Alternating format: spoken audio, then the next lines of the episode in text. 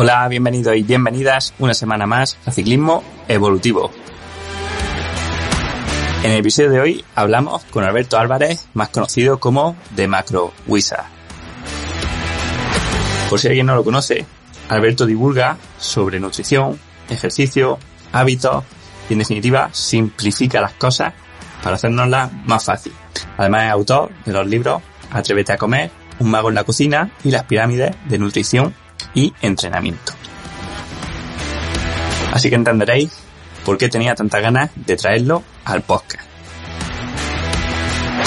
Antes de comenzar, recordaros que ya está disponible mi libro La naturaleza del entrenamiento, que está teniendo unas reseñas espectaculares, tanto en la página web de Amazon como en los comentarios que me hacéis llegar, tanto por redes sociales como por correo electrónico, y donde profundizamos mucho más en todo lo que vemos en el podcast, pero que no se limita a los contenidos del podcast, sino que damos una nueva forma de ver el entrenamiento.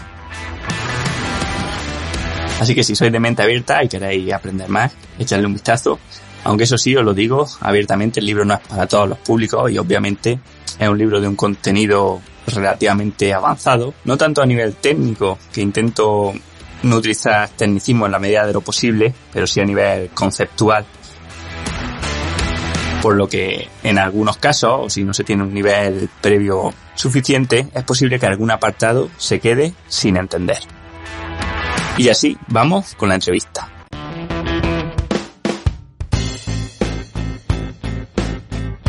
Hola Alberto, bienvenido al podcast. ¿Qué tal? ¿Cómo estás? ¿Qué tal? Pues nada, un placer tenerte por aquí. Creo que quizá algunos de los oyentes eh, todavía en el mundo del deporte de resistencia no te conozcan mucho, pero bueno, para el que no te conozca, creo que hoy te voy a presentar yo.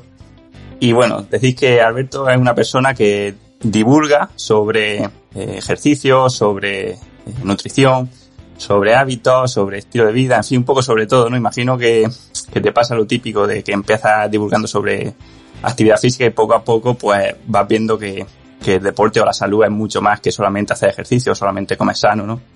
Y bueno, yo la verdad que te sigo desde hace tiempo, sobre todo en entrevistas que te han hecho en podcast o en tu, en vuestro propio podcast, el que tenéis de, de estos podcasts. Y la verdad que, bueno, ya que empezamos así, pues quiero decir que escucharte, la verdad que me gusta mucho. O sea, creo que una persona que transmite eh, paz mental y, y, a mí la verdad que el ver que las cosas que, que te ocurren o que cuentas, ¿no? Verlas que también ocurren en mí, eh, no sé, me, muchas veces que he estado con, con un poco de nerviosismo de, no sé, en momentos malos, la verdad que me ha relajado mucho escucharte y decir, joder, eh, al final las cosas son más normales y más fáciles de, las, de cómo las queremos hacer. Así que creo que esa es la forma en la que prefiero presentarte. Aparte, para que no te conozca, pues bueno, tienes, has escrito varios libros, ¿no? El último de un mago en la cocina. Luego tienes también las pirámides, que son, que han sido súper un éxito, ¿no? De, de venta, las pirámides de nutrición y el entrenamiento. El libro de Atrévete a comer y la newsletter, que creo que se llama Cinco Nuggets, ¿no? Cinco nuggets, sí, sí. Cinco nuggets semanales. Perfecto. Pues Alberto, hay una, una cosa de tu historia que siempre llama la atención y creo que es bueno empezar por ella porque ya sabes que además en el deporte de resistencia, en el ciclismo, en el trail running, etcétera, eh, bueno, son, son deportes donde el peso juega un papel fundamental.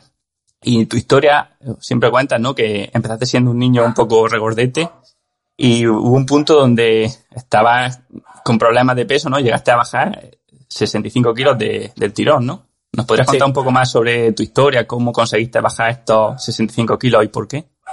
Sí, eh, en principio, bueno, primero gracias porque el que digas que te ayuda a, a ver la, las cosas un poco más simples es esencialmente el objetivo de todo lo que hago. Al final yo intento aprender cosas, simplificarlas y luego digo, oye, pues si lo comparto esto quizás le sea útil para, para alguien y lo llevo haciendo los últimos 10, 12 años desde que precisamente perdí ese peso. O sea, el, el, el perder tanto peso fue un poco ese momento pivotal en mi vida de, hostia, eh, puedo hacer cosas a todo, a todo aquello que se, que se me presenta, ¿no? El, cualquier obstáculo que se nos presenta en la vida, tengo, tengo algo en la mano que, hacer sobre ello. Eh, obviamente muchas veces no tenemos todo, hay cosas que no dependen de nosotros, pero en este caso había gran parte que era mi responsabilidad, ¿no? No voy a decirlo culpa, pero era mi responsabilidad.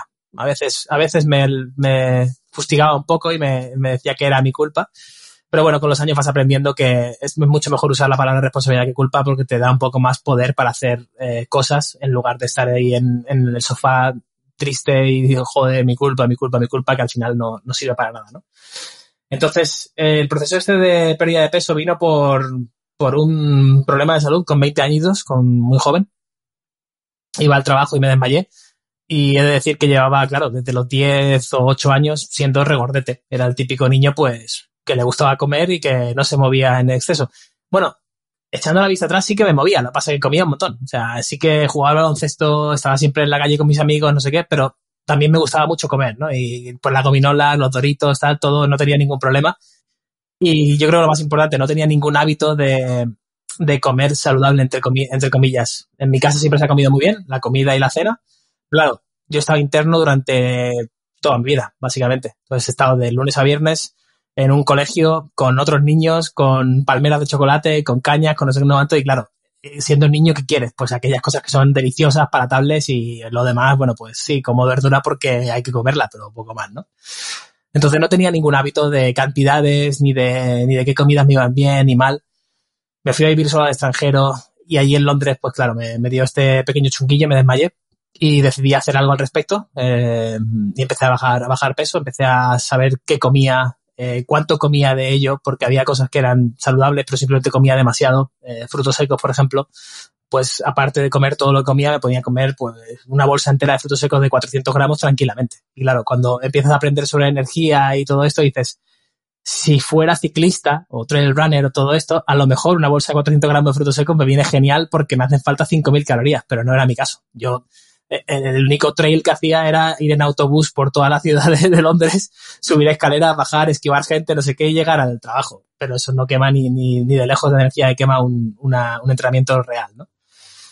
Entonces, bueno, fue un poco empezar a aprender conceptos. Eh, me gusta mucho pensar en principios básicos en vez de en, en cosas sueltas. Por ejemplo, ¿cuál es el principio básico de una conversación como la que estamos teniendo?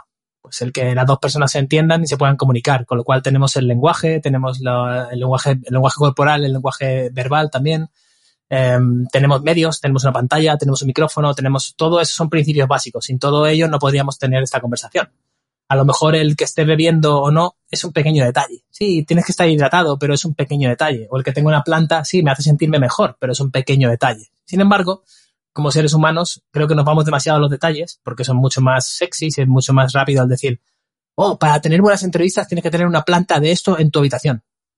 Y dices, ya, tío, pero no me has mencionado nada de lo anterior, ¿no? De saber expresarte, saber escuchar, eh, el lenguaje pues no verbal, ¿no? El no estar ahí con los brazos cruzados, con la cara así. Bueno, ¿qué? ¿Qué pasa? Eh, cuando terminamos esto, ¿no? Es, es, todo eso es mucho más importante que el tener una planta, ¿no?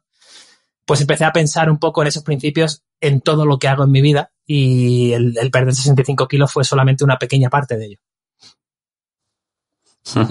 Sí, sí, creo que eres, ¿no? De lo que se suele decir, de que los árboles no te impidan ver el bosque, ¿no? Que yo creo que con las dietas pasa mucho, lo que tú decías ahora de comer sano. O sea, la gente dice, oye, si como chocolate de 99% de no sé, de Etiopía, tal y cual, es mejor que comer chocolate en el pero oye, pero sigue estando comiéndote a lo mejor 600 calorías al día porque te estás metiendo una tableta de chocolate, ¿no? Entonces, oye, que, la, que los mini detalles no te impidan un poco ver el bosque, ¿no?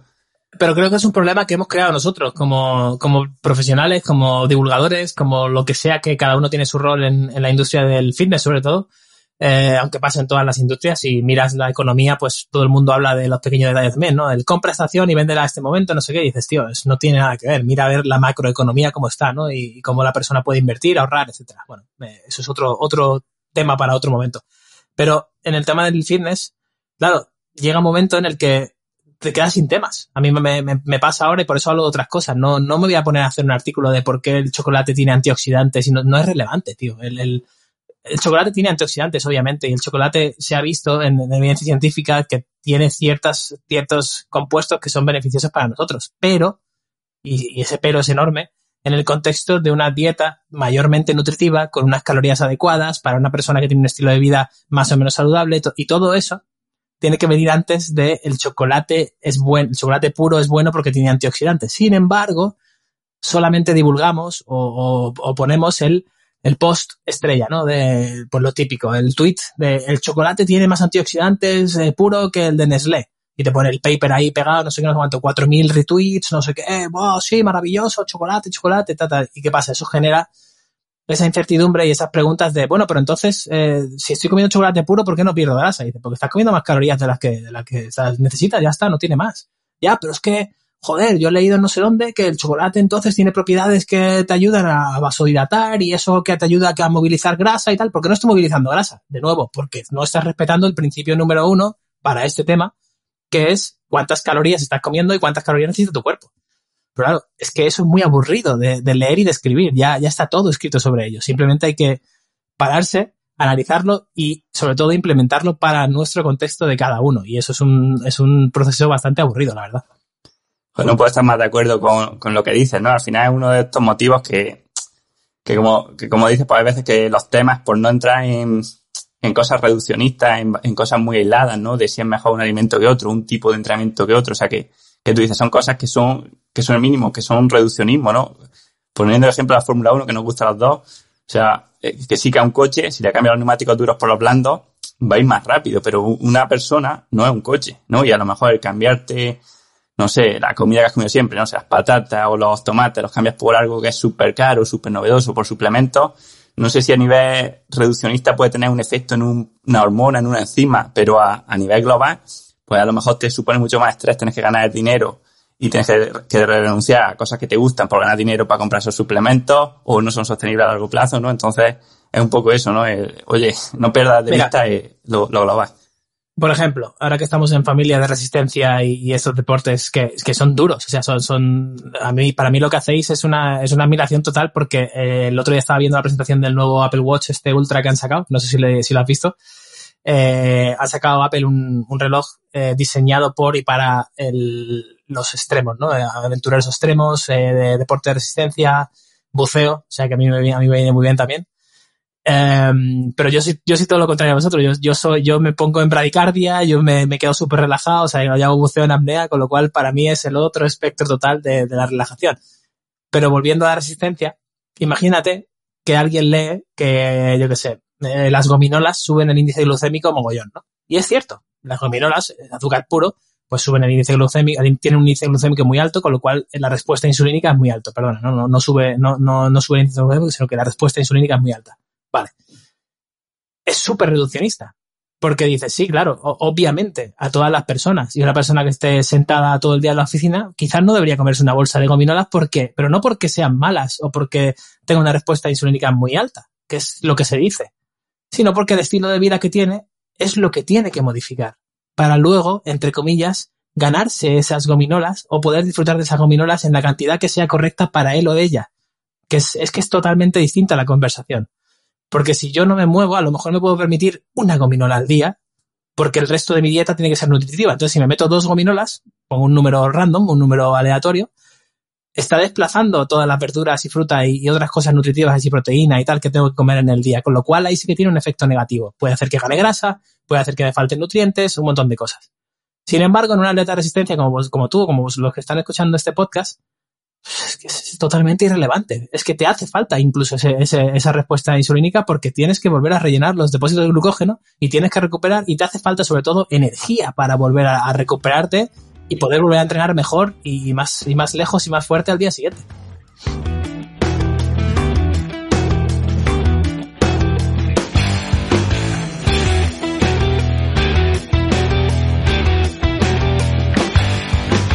Exactamente, al final es todo el contexto, es que cualquier cosa, lo, más malo que puedas ver, o sea, un donut, dices, ¿es malo un donut? Pues si no tienes nada que comer, o sea, una persona que se está muriendo de hambre, pues es bueno un donut, ¿no? O sea, todo depende de, del contexto.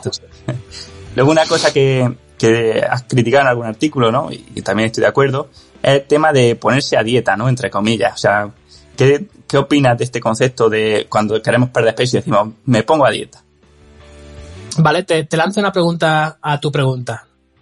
¿Qué opinas tú de estar todo el rato en fase de acumulación en un entrenamiento? Imagínate que quiero hacer un, no sé, eh, un trail de, quiero, quiero subir corriendo la montaña a, quiero hacer tres miles, ¿vale? Quiero hacer tres miles y estoy todos los días haciendo mi máximo, todos los días. uno tras otro, tras otro, todos los días, todos los días. No tengo fin, no tengo ninguna fecha fin. ¿Qué, qué, qué opinas? ¿Cómo lo ves? Claro, pues insostenible. Te va a lesionar y no va, no va a mejorar, no va a darle recuperación al cuerpo. Pues esto es lo mismo. Si estás todo el día poniéndote a dieta y no tienes una, un objetivo, porque yo entiendo que si tienes que hacer un peso, si tienes que estás en boxeo, estás en ciclismo, estás en Fórmula 1, por ejemplo, en Fórmula 1 tienen un peso mínimo. Afortunadamente no, han puesto el peso máximo que había antes, que los pilotos hacían unas dietas y unas cosas de locura, pero hay un peso mínimo. Eh, y obviamente eso lastra el coche, ¿no? Entonces dices, oye, pues si en vez de pesar 85 puedes pesar 80 sin tener ninguna repercusión a tu salud, ni perder mucha masa muscular y tal y cual, ¿cómo lo ves? Pues mira, perfecto, nos quitamos 5 kilos del coche y estoy en el peso mínimo que son 80, más, más el casco y todo esto, ¿no? Genial, perfecto. Pues entonces, esa persona en ese momento puede tener, entre comillas, una dieta con un principio y un fin y un objetivo muy claro. Pero creo que la palabra dieta, que realmente se ha, tergiversado y se ha modificado demasiado, eh, debería ser la forma en la que nos alimentamos. No debería ser eh, un régimen o algo para perder grasa, como se suele asociar, ¿no? Estoy a dieta, es que estás, vamos, que solamente comes pollo y brócoli, no te bebe ni una cerveza y, por supuesto, no puedes ir al cine y pedir unas palomitas porque estoy a dieta, las palomitas engordan, no puedo. Entonces, hace mucho daño, tío. Mentalmente eso es como, no voy a volver a comer palomitas el resto de mi vida, no voy a volver a tomarme una cerveza con un amigo, no voy a volver a hacer, no, yo qué sé, las cosas que le gusten a, las personas. Obviamente no, ¿no? Entonces yo cambiaría ese, podríamos seguir usando la palabra dieta porque creo que es correcta, la dieta es la forma en la que comemos, porque decir nuestro plan nutricional o nuestro, nuestra forma de comer, bueno, es un poco, bueno, cada uno que elija la que quiera, pero creo que debería ser con visión a largo plazo qué puedo hacer el resto de mi vida y no creo que tengas que dejar de comer o comer alimentos específicamente para conseguir cualquier objetivo, simplemente modificando las cantidades. Obviamente, si quieres perder grasa y eres un atleta de resistencia, imagínate que quemas eh, 3, 3.500 calorías al día, pues a lo mejor necesitas y estás comiendo esa cantidad ahora mismo, te mantienes en tu peso y tu composición corporal, pero por lo que sea quieres perder un poquito de grasa y mantener masa muscular. ¿Vale? Pues tienes que reducir un poquito, no bajar a 1800 de repente, sino reducir un poquito e ir midiendo cada semana o cada dos semanas, poco a poco, a largo plazo, qué repercusión tiene esa reducción de comida que has hecho. Y sobre todo escucharte decir, si tengo hambre, ¿qué tengo que hacer? Añadir verduras porque no quiero pasarme de calorías, sino que quiero saciarme. Entonces voy añadiendo un poco de verduras a los platos, manteniendo la proteína y moviendo un poco las cosas para que las calorías sigan estando en su sitio, yo siga perdiendo grasa, pero no me sienta con hambre y que quiero matar a gente porque me estoy limitando absolutamente todo. Entonces, con ese contexto en mente, pues de repente te vas dando cuenta que yo al final de mi periodo de pérdida de grasa, pues me comía dos porciones de pizza todos los sábados, o me comía un trocito de brownie los miércoles, o menos. O sea, tenía mis cosas, incluso me comía un poco de chocolate todos los días, porque en aquel momento pensaba y leía a esta gente, ¿no? Que te ponía que el chocolate era vasodilatador y no sé qué, pues me comía mi oncita de Lindt del 70%, eh, porque me gustaba y porque también creía que tenía estos, estos beneficios que luego a largo plazo vas viendo y dices, bueno, también los puedo conseguir de comer arándanos todos los días, de comer brócoli, de, comer como la gente debería comer y deberíamos comer en el día a día, ¿no? Exactamente, yo creo que es que es lo que tú dices, hacernoslo fácil de una forma que se pueda mantener siempre. Lo que pasa que muchas veces te encuentras a, deportistas que quieren perder peso y lo quieren perder, o sea, de, golpe y porrazo te dice, yo, he empezado una dieta cetogénica, he empezado una dieta eh, no sé, carnívora, en cualquier historia, cuanto más raro suene muchas veces, no, nos gusta más, ¿no? Y, lo que tú dices es eso, ¿no? Que, que simplifiquemos, que, que menos es más. A ver, luego hay, hay manipulaciones avanzadas de peso, pero ya no estamos hablando de grasa, estamos hablando de, de, peso en general, de sobre todo líquido. Sí, claro, si lo único que quieres hacer es dar peso, para lo que sea, primero yo creo que debería, ser una persona avanzada para hacer esto. O sea, no, cual, no nosotros, yo no soy avanzado en nada, yo no me considero un élite ni nada de esto en nada. Entonces, para mí, ahora ponerme a manipular mi, mi peso corporal a través del líquido sería estúpido porque no, no, no sé lo que estoy haciendo, ¿no? Entonces, debería ponerme en manos de un entrenador, debería ponerme en manos de, de, de datos y de tomar decisiones muy claras y con un objetivo muy, muy, muy marcado, que es, oye, pues dentro de dos días quiero pesar cuatro kilos menos para un, para un hombre adulto eh, grande, ¿no? Es, es, totalmente factible, pero hay que tener claro que no son cuatro kilos de grasa ni de coña. Son cuatro kilos de glucógeno y de líquido y de contenido en el estómago que estás perdiendo. ¿Por qué? Porque vas a reducir cantidades de comida, vas a reducir carbohidratos al máximo. Eh, hay gente que se mete a la sauna, hay gente que, o sea, hacen absolutas locuras para deshidratarse y para perder glucógeno y tal. No entrenan, de hecho. O sea, hay gente que no entrena nada para, para no estimular esa, esas reservas de glucógeno, con lo cual no se van, se van depletando, se van quedando los musculitos más, más pequeños. Y de repente dices, ya, he bajado cuatro kilos en tres días. Y ya, nos ha jodido. En cuanto empieces a beber y a comer, ya verás cómo los recuperas. Sí, eso es lo típico de que me dice, oye, que después de entrenar pesaba 60 kilos, ¿no? Y antes de entrenar 65. Digo, ya, claro. Eso, eso sí es, incluso hasta contraproducente, obviamente. Claro, pero, has perdido 4 kilos de líquido, tío. Casi. Claro, pero pésate mañana, ¿no? A ver qué pasa. En fin, eh, quería preguntarte por la pérdida de grasa también, pero uniéndolo al concepto de dosis mínima efectiva, del que hablan muchas veces, ¿no? O sea, ¿qué serían los fundamentos más importantes que tenemos que tener en cuenta a la hora de querer perder grasa y, a ser posible también, obviamente, mantener la, masa muscular? Yo diría que el, el primero eh, y según la evidencia, lo que pasa es que no, no, se lee demasiado porque la evidencia ya se va directamente a, qué hay que hacer en lugar del por qué hay que hacerlo. Hay algo, pero bueno, vemos obviamente que si lo ves a largo plazo, o sea, si es algo que puedas sostener a largo plazo, vas a triunfar. Casi siempre. En el 90 y pico por ciento de los casos, no tengo la, la, el porcentaje exacto aquí, pero en la gran mayoría de los casos vas a triunfar. ¿Por qué? Porque si yo ahora de repente empiezo una fase de pérdida de grasa diciendo mi sábado de pizza no me lo toca ni Dios, ¿vale? En lugar de ver la pizza es mala y la pizza engorda y tengo que hacer cetogénica y no sé no sé cuánto, con lo cual no voy a comer pizza al menos durante el periodo que esté a dieta, de nuevo entre comillas, y ya hemos visto por qué no debíamos verlo como periodos, eh, pues chungo, porque no voy a, voy a estar todo el día, digamos, luchando con eso, ¿no? Cada sábado voy a estar pensando, joder, otro sábado más que no puedo comer pizza, no sé qué, realmente me merece la pena, ¿no? Esto, lo otro. Sin embargo, si plantamos la base de que sea sostenible, a mí que me gusta, a mí me gusta, eh, la verdura me gusta comer pescado de vez en cuando, eh, carnes blancas, me gusta sentirme ligero durante el día, o sea, tener muy bien definido cómo te gusta comer y sentirte, porque ahí, por ejemplo, esto es un caso real, me gusta sentirme muy ligero durante el día y por la noche cenar muy fuerte. Y no pasa absolutamente nada. Hay gente que a lo mejor le gusta al revés, hay gente que a lo mejor le gusta comer muy poquito durante el día muchas veces, maravilloso. O sea, definir bien eso y ahí pasarlo a la siguiente fase que es, vale, ¿cuánta comida tengo que comer? Para conseguir el objetivo anterior, que es eh, perder grasa, sentirme así, sentirme así, hacer esto, hacer lo otro, Perfecto. Venga, pues voy a definirlo en todo lo que a mí yo he definido que me gusta comer, por ejemplo, en mi caso personal, dos veces al día. ¿Qué voy a hacer? Pues por la mañana me levanto, me hidrato bien, porque he notado que me, me duele la cabeza y tal y cual, le echaba la culpa al café y a no comer y esto, y para nada, es simplemente me levanto deshidratado como la gran mayoría de personas. Me hidrato bien, espero un poquito, me hago mis flexiones, mis estiramientos, esto lo otro, porque me gusta sentirme de nuevo ligero y flexible y, casi como que vas volando.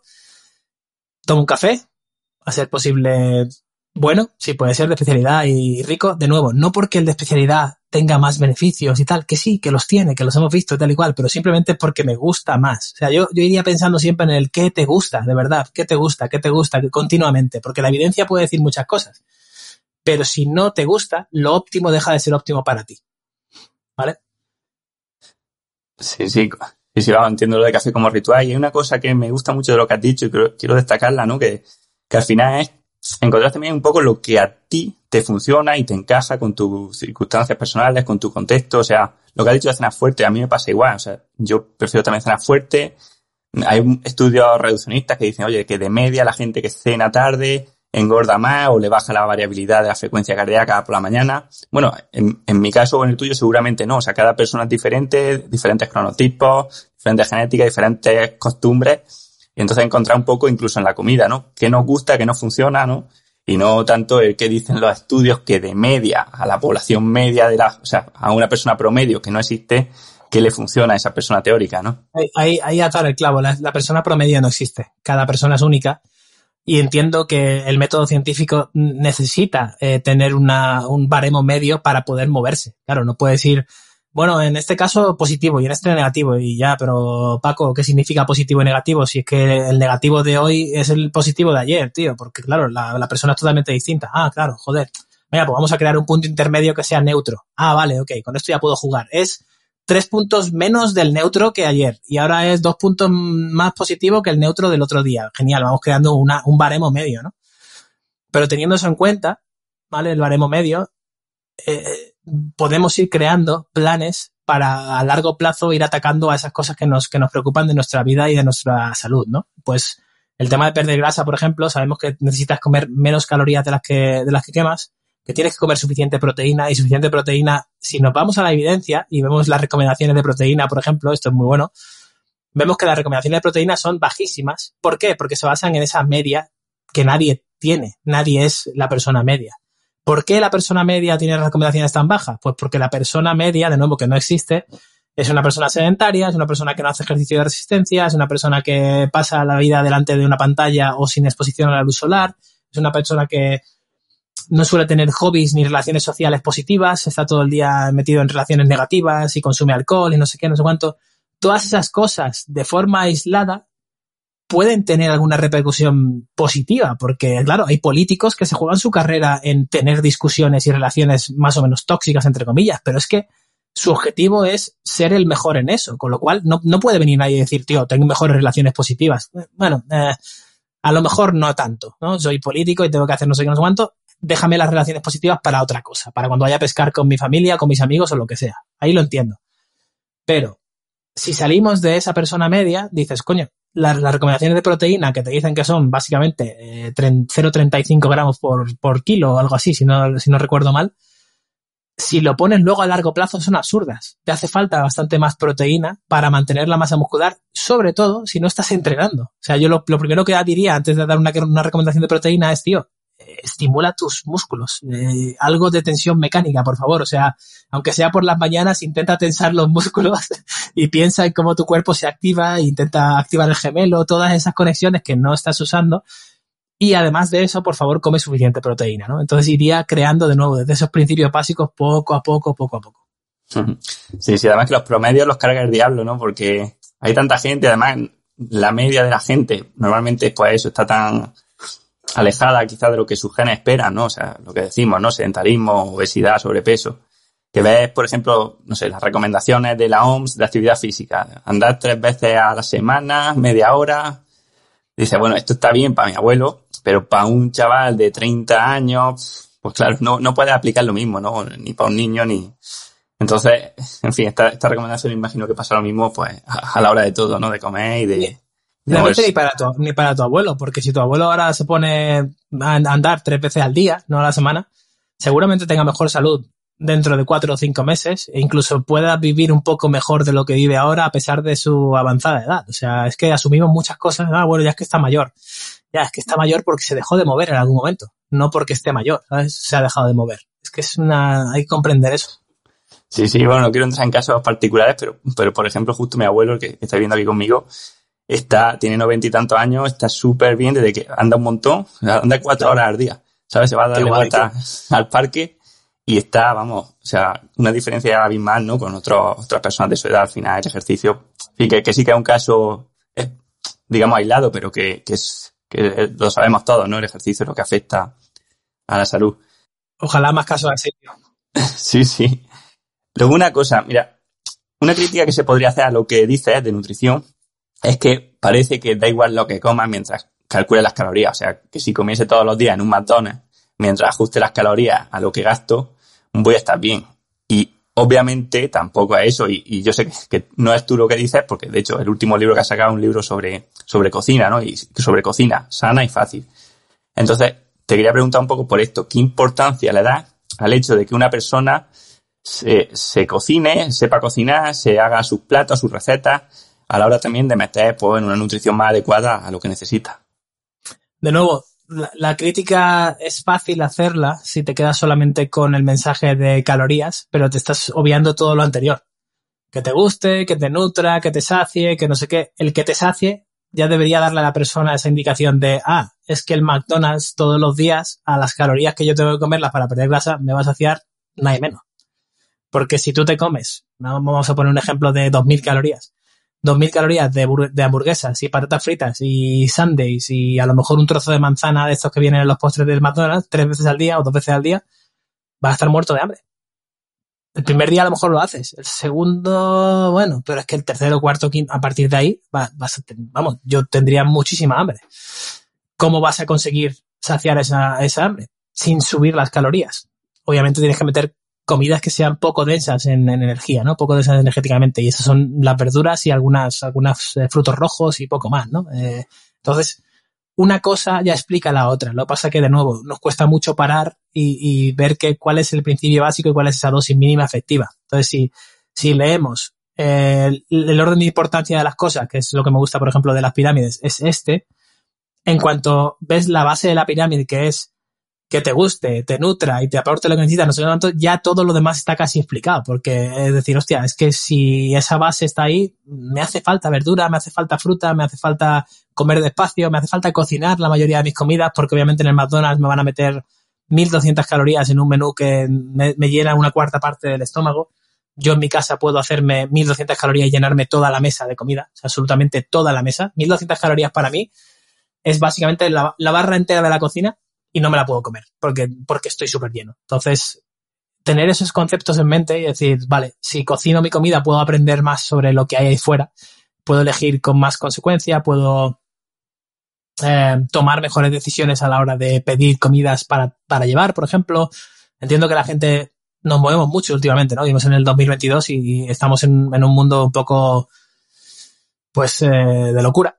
Hay que, hay que decirlo. Algunos más que, que otros, pero tenemos un poco un mundo de locura. Entonces sí, pues oficina, los niños, esto, lo otro, corre, papá, todo el día corriendo. Si cocinas un poco, que además si tienes niños, pues es maravilloso porque ya estás generando ese hábito y es un juego al final, es un, es un momento familiar que celebrar, en lugar de estar todo el mundo con el iPad ahí esperando que llegue el telepizza.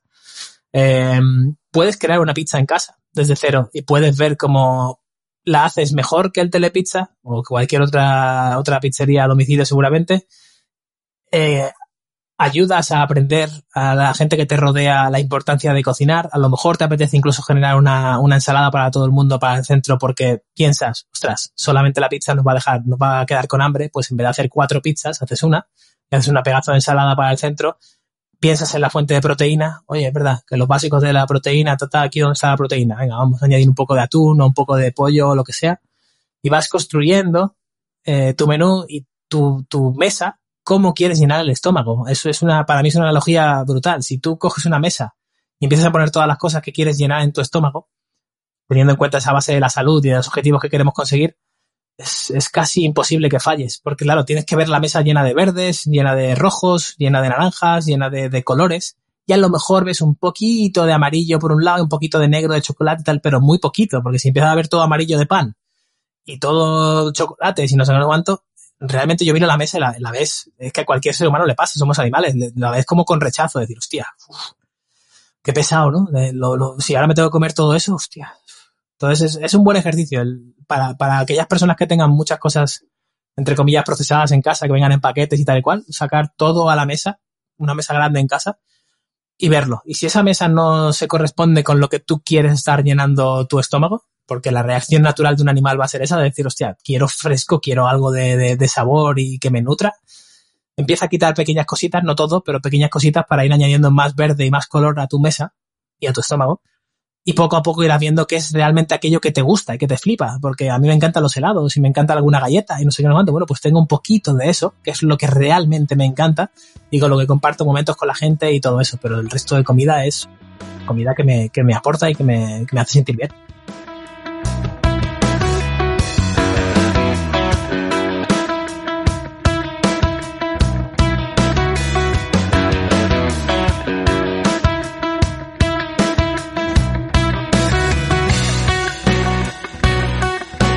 Sí, sí, además que una buena heurística, tener muchos colores, por ejemplo, en la ensalada, pues bueno, cada color se asocia a unos micronutrientes diferentes. Mucha gente que dice, mm, no, es que la ensalada no me gusta, no me atrae, pero los ves las ensaladas que hacen y son una lechuga iceberg con dos trozos de tomate ahí mal cortados y, con suerte una zanahoria ahí a, a rodajas, ¿no? claro, tiene, una ensalada que parece un acuario de mejillones, ¿sabes? Ha aburrido, está, está ahí mirando y dices, pero no se mueve nada, claro métele cosas, métele, métele vida a la ensalada. Yo me hago ensaladas que son plato único, tío, porque empiezo a meter ahí garbanzos, eh, le hago a lo mejor una, especie de guacamole para que sea el, aliño, le meto pollo, le meto zanahoria rallada, tomates, tomate cherry, le meto distintos tipos de tomate también, pimientos, eh, en vez de lechuga y cebolla le meto las hojas estas de brotes tiernos, cosas así huevo cocido, depende del hambre que tenga y depende de lo que vaya a hacer. Luego le puedo meter incluso un poco de couscous, lo mezclas todo, o sea, es un, pedazo de plato único.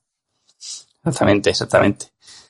Bueno, una de las cosas de las que hablan mucho, ¿no? Y, creo que es vital, ya no solamente con la dieta, sino con, el entrenamiento o para, o para que nos ajuste el entrenamiento con nuestra vida personal, ¿no? El que tenga trabajo, los estudios, etcétera, son las rutinas, ¿no? Eh, ¿Qué importancia le da a la rutina y cómo haces para incorporar los hábitos que quieres conseguir dentro de tu día a día y que te cueste menos?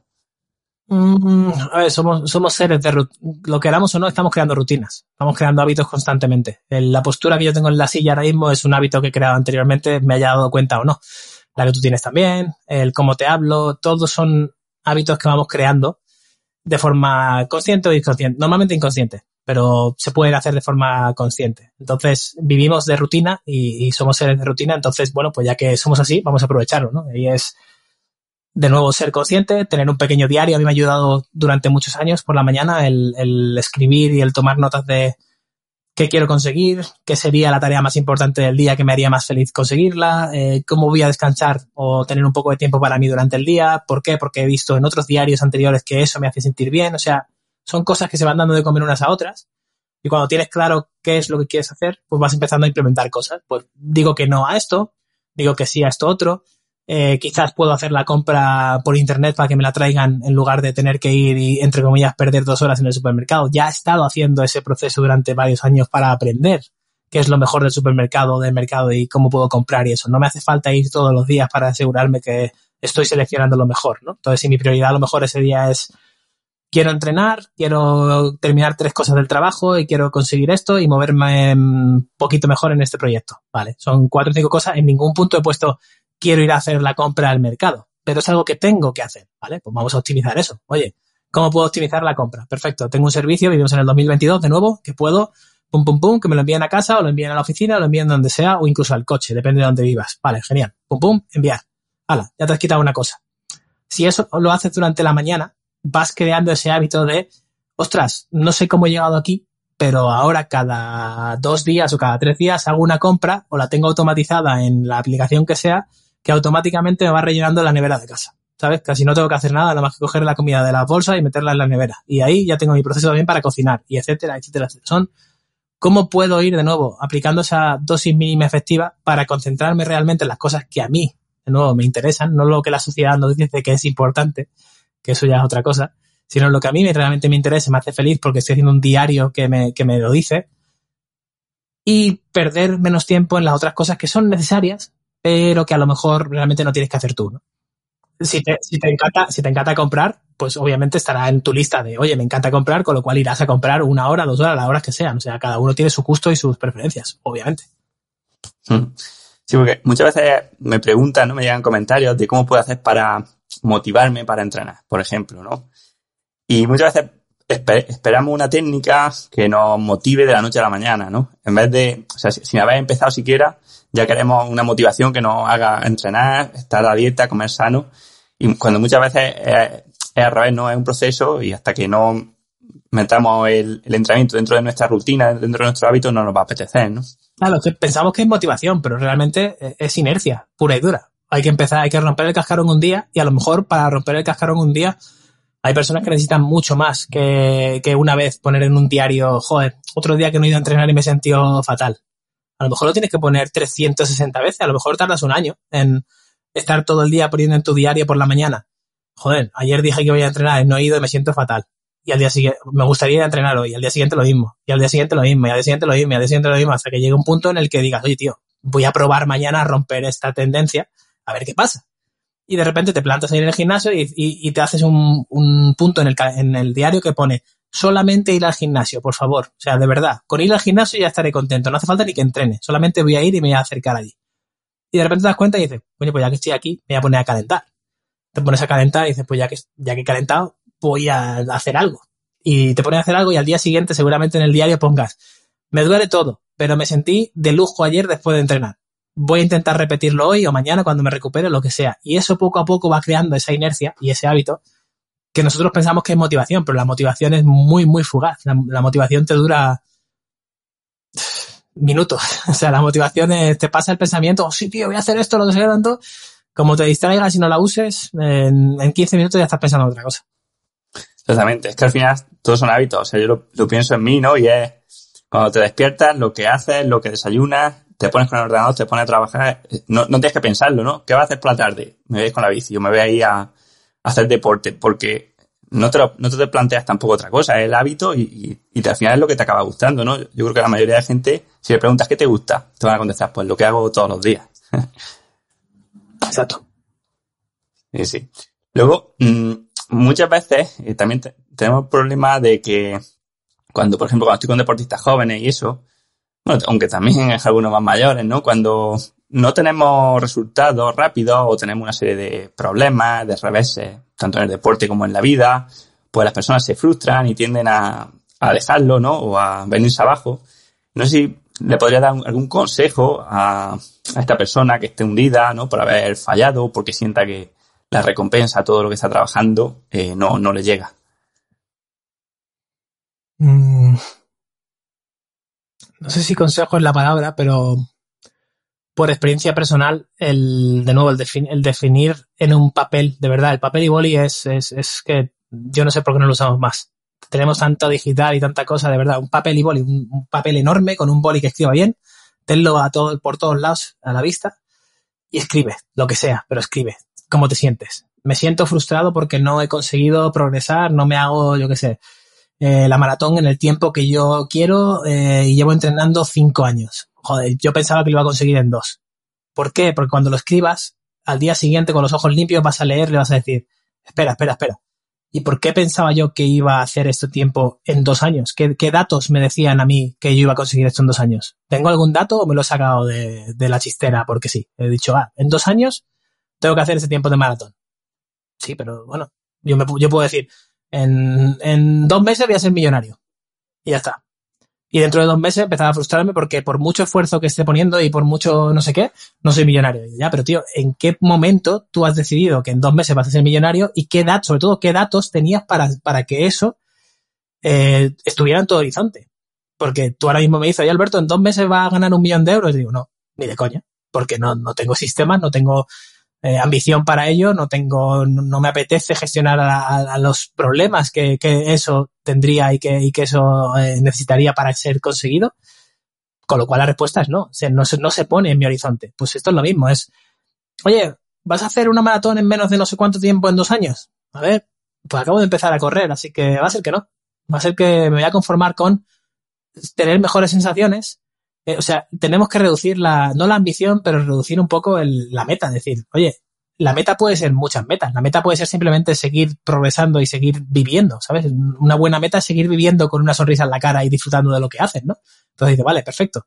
Me voy a ir poniendo mini retos en ese camino que me mantengan, entre comillas, motivado y que sobre todo me mantengan en esa inercia porque voy rompiéndolos y porque voy superándolos, pero no me voy a poner un reto tan grande que no pueda conseguirlo y luego me frustre voy a ponérmelo cercano, pero no muy fácil, que sea tan fácil que luego me aburra. O sea, hay que encontrar ese punto intermedio y sobre todo usar datos para ello. Bueno, entiendo que no has hecho los cursos estos de, de ganar un millón de euros o pasar de cero a siete cifras en, en un mes, ¿no? No, no, es que a mí lo de siete cifras no me apetece, tío, es mucho problema. Manejar, manejar siete cifras me suena demasiado problema. No, no, paso, paso. sí, sí, totalmente. O sea, estoy muy de acuerdo contigo en que nos marcamos objetivos de progreso erróneos, eh, descontextualizados, o sea, muchas veces comparándonos con otras personas, ¿no? O sea, yo lo veo con, en el ciclismo, pues, oye, pero mira esta persona que, qué tiempo ha hecho, qué victoria ha conseguido, y yo que entreno lo mismo no llego, o, o qué tengo que hacer para llegar a ese nivel, ¿no? Y siempre, claro, siempre hay alguien mejor que nosotros, en el deporte obviamente, o sea, siempre, hasta el mejor ciclista del mundo pierde más carreras de las que gana. Y eso es, es así. Y bueno, en, la vida personal, pues ya ni te digo, ¿no? A nivel económico, eh, de relaciones, de repercusión, de lo que tú quieras, ¿no? Entonces, mm, ¿cómo podemos ponernos unos indicadores de progreso más adecuados, saber a, qué podemos aspirar? No lo sé, tío, la, respuesta no lo sé. La respuesta es, para mí, mis indicadores de, de, progreso son muy cercanos. Por ejemplo, muy cercanos y muy claros, pero muy claros habiendo hecho el trabajo previo. llevo básicamente 20 años eh, hablándome y, discutiendo conmigo mismo, intentando progresar y todo esto. Y estamos hablando de cuando yo tenía 12 años. Entonces, dice, hostia, un niño de 12 años tenía eso en la cabeza. Pues, pues sí, porque en el internado ya tenía gente con la que compararme, ya tenía cosas y mi pierna más corta y no sé qué, no sé cuánto. Y ya veía pues algunos marcadores que no me gustaban, ¿no? Que me hacían sentir un poco inferior y, y llevo toda la vida intentando trabajar en, eso, el decir, oye, ¿por qué me siento inferior y por qué? Si yo estoy luchando contra mí mismo, voy a, voy a ponerme retos contra, contra mí mismo, ¿no? Y al principio eran los videojuegos, pues voy a intentar en los Sims conseguir esto y lo otro no sé qué, sin usar trucos y tal y cual, pequeñas cosas de niño.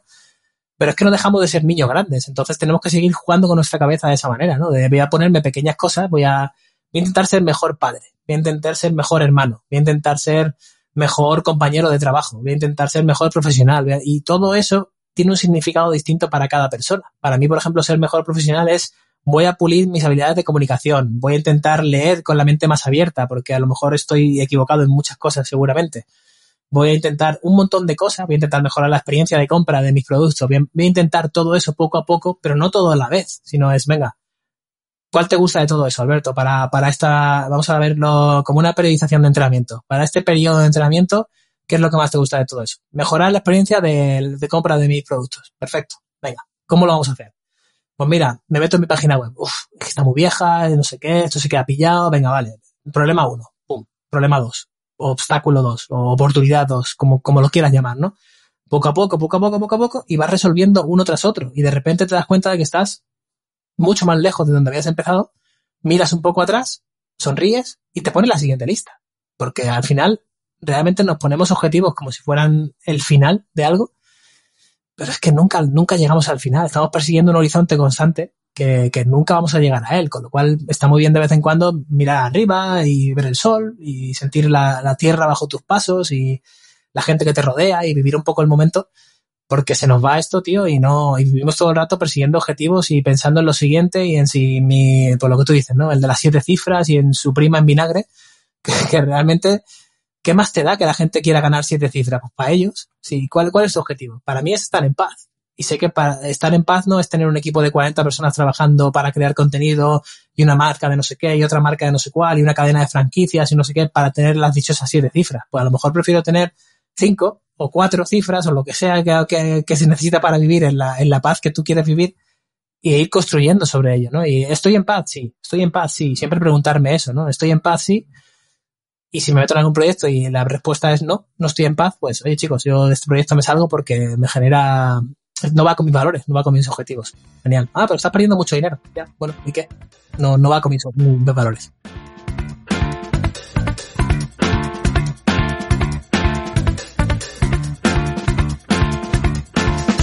Sí, sí. ¿Para qué quieres siete cifras para hacer lo que ya estás haciendo ahora, no? Justo. Sí que al final esto de perseguir la zanahoria, ¿no? Como suele decir, o vivir en la carrera de la rata, entre comillas. No sé si al final viene a ser algo como inevitable. O sea, yo lo pienso en mí, o en, ti, o en tanta gente, ¿no? O sea, vas buscando un objetivo y, y siéntelo bien que, que te vas, o piénsalo bien que te vas a sentir cuando lo consigas, pero cuando lo consigas ya estás pensando en otro, y en otro, y en otro, ¿no? Y, de hecho, claro, cuando ya consigues algo, lo, interiorizas como algo tuyo y tampoco ya llega un punto, ¿no? Donde dejas de experimentar dopamina, ¿no? Por haber conseguido ese, ese objetivo, ¿no? Al final es como que decía una, una carrera de la Vuelta a España, perdón, un anuncio de la Vuelta a España que camino en la meta, ¿no? Y, y al final un poco esto, ¿no? El, el está siempre en la mejora continua, ¿no? En este Kaizen, en este cada día, pues como tú haces, ¿no? Cada día me centro en una, en mejorar una parte de mí, eh, partes que no, que a lo mejor no te imaginabas que iba a mejorar hace 10 años, ¿no? Y cuando eches la vista atrás dices, joder, madre mía, todo lo que he mejorado, pero sin embargo nunca sientes que has llegado a ningún sitio, ¿no? Por lo menos a mí me, me ocurre algo así, ¿no? De, de, decir, eh, estoy, cuanto más avanzo, más lejos estoy de, a lo mejor de la meta. Claro, y, y, partes que a lo mejor no son tangibles, ¿no? No tienen medida, no, no, no ves el coche más grande aparcado en el garaje, ni la casa más grande, pero tiene una repercusión enorme en tu vida. Por, ejemplo, ser mejor pareja, ¿no? Ser mejor compañero. Es tan ambiguo como también puede ser tan, tan detallado como quieras. Es decir, a lo mejor para una persona es llevar bombones eh, por la tarde una vez de forma desinteresada y para otra persona simplemente escuchar mejor, ¿no? Y oye, lo siento, sé que no te he escuchado mucho estos últimos meses, por lo que sea. Venga, ¿quieres hablar ahora? Vamos a sentarnos. Y la otra persona seguramente está como, ¿en serio? No, no, sí, sí, venga y al día siguiente, al día siguiente, al día siguiente. Simplemente escuchar, escuchar, escuchar, escuchar mejor. ¿Por qué? Porque vivimos en la inercia esta que, comentas y a lo mejor estás persiguiendo pues el coche aparcado en el garaje y te, no te das cuenta de que hay gente que te quiere y que no le estás prestando atención. por tu ambición del coche en el garaje, que ojo, es, es muy loable. Si, si realmente quieres el cochazo en el garaje, comunícalo, ¿sabes? Ponlo, ponlo en el mundo, no, que no te dé vergüenza. Si, si realmente es eso lo que quieres, perfecto. Quiero un Porsche 911 en el garaje. Pues toda, toda, a tus compañeros, tu pareja, todo el mundo, oye, mira, a lo mejor esta temporada, que ya estás centrado en este objetivo, te escucho un poquito menos. Y a lo mejor estoy un poco más irascible, porque tengo que hacer esto y esto y esto que no me apetece mucho, pero es que mi objetivo me, me encanta, me gusta mucho.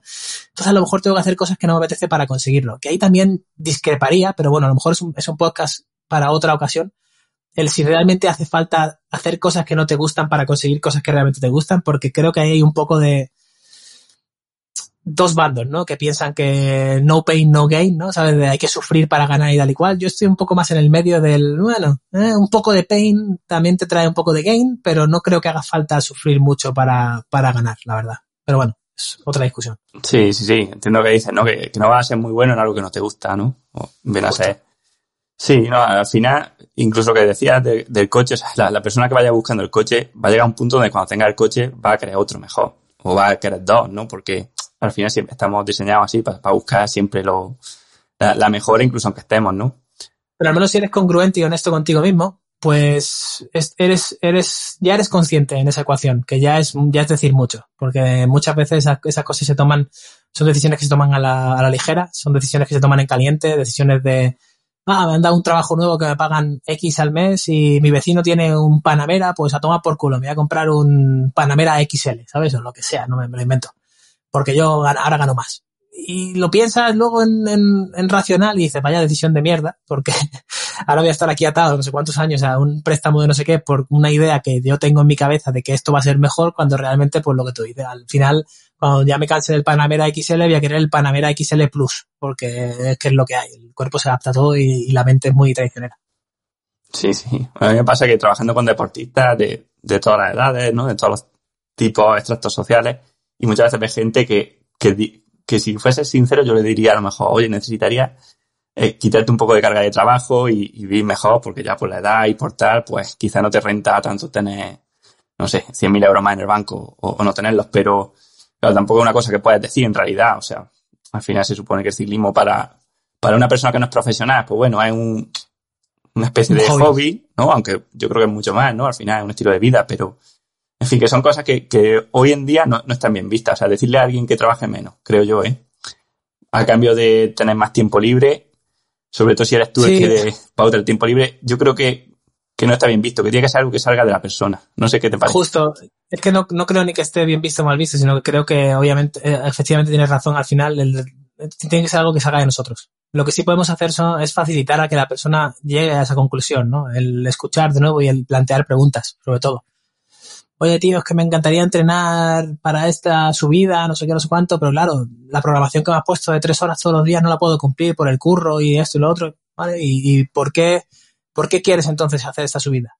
¿Vale? Pues, ¿qué, ¿qué, te hace sentir que realmente, porque puedes hacer la otra un poquito más baja o un poquito menos intensa con una hora de entrenamiento, ya no serían tres. Ya, tío, pero es que realmente me hace mucha ilusión, no sé antes tal, vale, pues ¿y qué puedes hacer para, para tener esas tres horas? Entonces, lanzando esas preguntas y abriendo ese tipo de conversación, ya no eres tú diciéndole, tío, el curro te está quitando 16 horas al día. No, no tienes ni que decirlo. Cuando empiezas a plantear esas preguntas, de repente cuando le preguntas a la persona qué podías hacer para ganar más tiempo en el día a día, para hacer algo que me estás diciendo que te encantaría hacer, de nuevo, cuéntame. Claro, a lo mejor al principio, si llevas 40 años trabajando a ese, a ese ritmo, a piñón y tal y cual, no lo plantea. Dice, ah, pues a lo mejor los niños, no sé qué, no sé cuánto, o lo que sea. Y tú ahí, bueno, pero los niños también querrán estar contigo, ¿no? Ah, claro, es verdad, yo con ellos, esto, lo otro, hostia, tal. Y de repente, a lo mejor no en esa conversación, pero a lo mejor cinco o seis conversaciones más tarde, se ilumina la bombilla. Hostia, pues es que llevo 16, 16 o 20 años trabajando 16 horas al día. A lo mejor puedo reducirlo a 8 horas. No sé.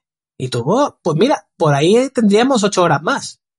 ¿Quieres probarlo un día? Ah, no sé, tal, es que me da un poco de miedo, esto, lo otro. O sea, cada persona es un mundo. Pero creo que imaginas a dónde voy, ¿no? Sí, o sea, que todo el mundo no tiene que querer lo mismo que, que nosotros, ¿no? Y, y luego tampoco, yo no lo digo por tiempo para entrenar, sino por, por, lo que tú dices, ¿no? Por estar con la familia o tener menos estrés o, o, lo que sea, pero bueno. Ya estamos quedándonos sin tiempo, pero me gustaría hacerte la última un poco más filosófica, bueno, filosófica o no. No sé, y es que quería saber qué le aconsejarías tú a, un chico que esté en el instituto, por ejemplo, en el bachiller o en los primeros años de amateur, donde tiene que dejar de un lado, digamos, lo que hace todo el mundo de su edad, ¿no? La, socializar un poco también, por dejar la fiesta a un lado. En fin, algunos sacrificios por perseguir un sueño de ser ciclista profesional o atleta o lo que sea, que, que tampoco es seguro, ¿no? Entonces, ¿qué le dirías? ¿Le dirías que merece la pena, que no, que lo haga de, no sé, ¿qué le dirías? Es difícil pregunta. Creo que esta pregunta iría mejor para Rafa Nadal o algún profesional de verdad, porque no soy atleta profesional, con lo cual es complicado el, decir, oye, este camino, este sufrimiento, este sacrificio. yo intentaría buscar el equilibrio. Por experiencia vital mía, intentaría buscar el equilibrio. Em, es un poco como la inversión, ¿no? el, tener todos los huevos en una misma cesta es un, es un movimiento arriesgado. Que ojo, entiendo que en el mundo del deporte de élite muchas veces tienes que meter todos los huevos en la misma cesta. Eh, lo vemos en la Fórmula 1, por ejemplo. Se la juegan a, mira, el otro día Hamilton, ¿no? Te la, te la juegas a todo por intentar ganar esa primera carrera de este año y te sale mal, bueno, te sale mal, ¿no? Pero sobre todo con la vista atrás de cuáles son las repercusiones si fallo. Cuáles son las repercusiones de si no, si todos los huevos de la cesta se me rompen, eh, tengo un colchón en donde caer y, estar por lo menos cómodo para recuperarme, para, para intentar otra cesta? Sí, vale. Si la respuesta es sí, a por ello. Si la respuesta es no, pues yo intentaría crear ese colchón. Ese colchón puede ser una red de contactos, puede ser una habilidad nueva, puede ser unos básicos de conocimiento que te abran una puerta a una profesión. O sea, al final, eh, nuestros padres tenían razón, ¿no? Con el primero las notas y luego el deporte. Porque el, el, ser una persona y un, sujeto de, utilidad para la sociedad eh, es muy valioso y va a ser más valioso aún en el futuro, creo. Em, y encontrar para qué puede ser útil a la sociedad creo que es una, es una experiencia muy bonita y, creo que complementa muy bien al deporte. O sea, yo entiendo el, te encanta el deporte y quieres luchar por ello y, y, pones todo el corazón en ello. Me pasa ahora mismo con la apnea, por ejemplo. Empecé a hacer buceo en la apnea hace cinco meses y, el otro día me hice entrenando el récord de, el récord de Aragón, de, la provincia donde estoy ahora mismo. Entonces dices, hostia, ¿se me da bien esto o es que le estoy poniendo mucho ímpetu? Y a lo mejor es una, una combinación de ambas. Em, intento romper límites poco a poco, intento retarme, em, a lo mejor peco un poco de lo que hemos hablado antes, ¿no? De decir, ya estoy pensando en el siguiente objetivo, pero bueno, estoy en ese, en ese momento de romanticismo inicial, ¿no? Estoy enamorándome de, de, de este proceso que es Em, descubrir más tu cuerpo a través de la apnea, entonces ves que se te da bien y dices, oye, pues ya 45 metros me, me, siento bien de profundidad, pues venga, voy a ir a 47 y medio. Y a lo mejor ya el objetivo no es voy a sentirme cómodo a 45, que es lo que Alberto con 30 años haría, sino que ahora estoy pensando un poco más como un chaval de 16 o 20 de, venga, 47 y medio, tío. Y hago 47 y medio porque mi, mi instructor y lo que he aprendido de datos me dice que tengo que ir tan lento de progreso, porque si no me lanzaría a 50 directamente y después de 50 me iría a 55 y me lesionaría, me haría algún, algún daño en un pulmón, me recuperaría 55 otra vez y conseguirlo y luego 60, ¿sabes? Iría, iría mucho más rápido porque entiendo esa ambición eh, juvenil, ¿no? De yo puedo, yo puedo con todo, yo, yo soy el mejor, tal, y en parte hace falta contarte estas historias, pero creo que no viene mal el, el, tener esa humildad de decir, bueno, y, y el colchoncillo este, ¿qué, ¿qué me puedo crear de colchón? ¿Cómo puedo ser útil para la sociedad además de ser atleta de élite e intentar ser la mejor versión que yo pueda ser de mí mismo? Me gusta lo que dices. Al final, por mucho que nos guste, ¿no? La apnea, el ciclismo, es la nutrición, pero bueno, no somos tontos, no sabemos, sabemos que hay cosas más importantes en la vida y, y eso no quita que, que demos el 100% en lo que estemos haciendo, ¿no? Ya sea ciclismo o sea, o sea lo que sea. Sí, sí, sí. Bueno, Alberto, por último ya me gustaría que nos contase un poco, aparte de lo que he dicho en la presentación, pues bueno, que quiera saber un poco más de ti, aprender a simplificar nutrición, ejercicio, la vida, ¿dónde puede encontrarte? Pues eh, tengo una página web con un nombre que en mi, en mi momento me parecía genial, que es demacrowizard.com, pero claro, cuando tienes que decir en español, la gente dice, pero ¿cómo se escribe eso? Porque macrowizard más o menos ya lo pillamos todos, porque hemos, eh, vivimos mucho con temas anglosajones y tal, pero el D, este H, eh, mucha gente lo ve como D de, de, de, de, de o algo así. Bueno, tenía que haberle cambiado el nombre hace muchos años. Eh, pero bueno, tiene sentido porque me gusta ir a lo macro, a lo más importante, para luego ir viendo qué es lo micro para cada persona. como por ejemplo puede ser para mí lo micro es pues como dos veces al día, entreno tres veces por semana fuerza y la mayor parte del tiempo viajo e intento aportar contenido al, al, mundo que sea útil. Y lo macro es pues quiero eh, comer de forma nutritiva, quiero exponerme al sol, quiero retar a mis músculos para mantenerlos, quiero sentirme útil para la sociedad, quiero crear relaciones importantes, o sea, eso es más importante que el, ah, estoy todo el día viajando para ir a conocer a gente. Bueno, puedes conocer a gente a través de otros muchos métodos. Es, es un método el, moverte a un sitio, pero también te puedes apuntar a un club de lectura en tu ciudad, o a un club de ciclismo, o hacer un montón de cosas, o ir a la compra y simplemente ir sin cascos y hablando con la gente. O sea, eso es lo micro, ¿no? Entonces, bueno, de macrowizard.com, que es eh, la página web, y igual en todos lados. Instagram, Twitter, YouTube, por todos lados estoy por ahí. Genial. Bueno, Alberto, muchas gracias por pasarte por el podcast y nos vemos. Chao. Chao.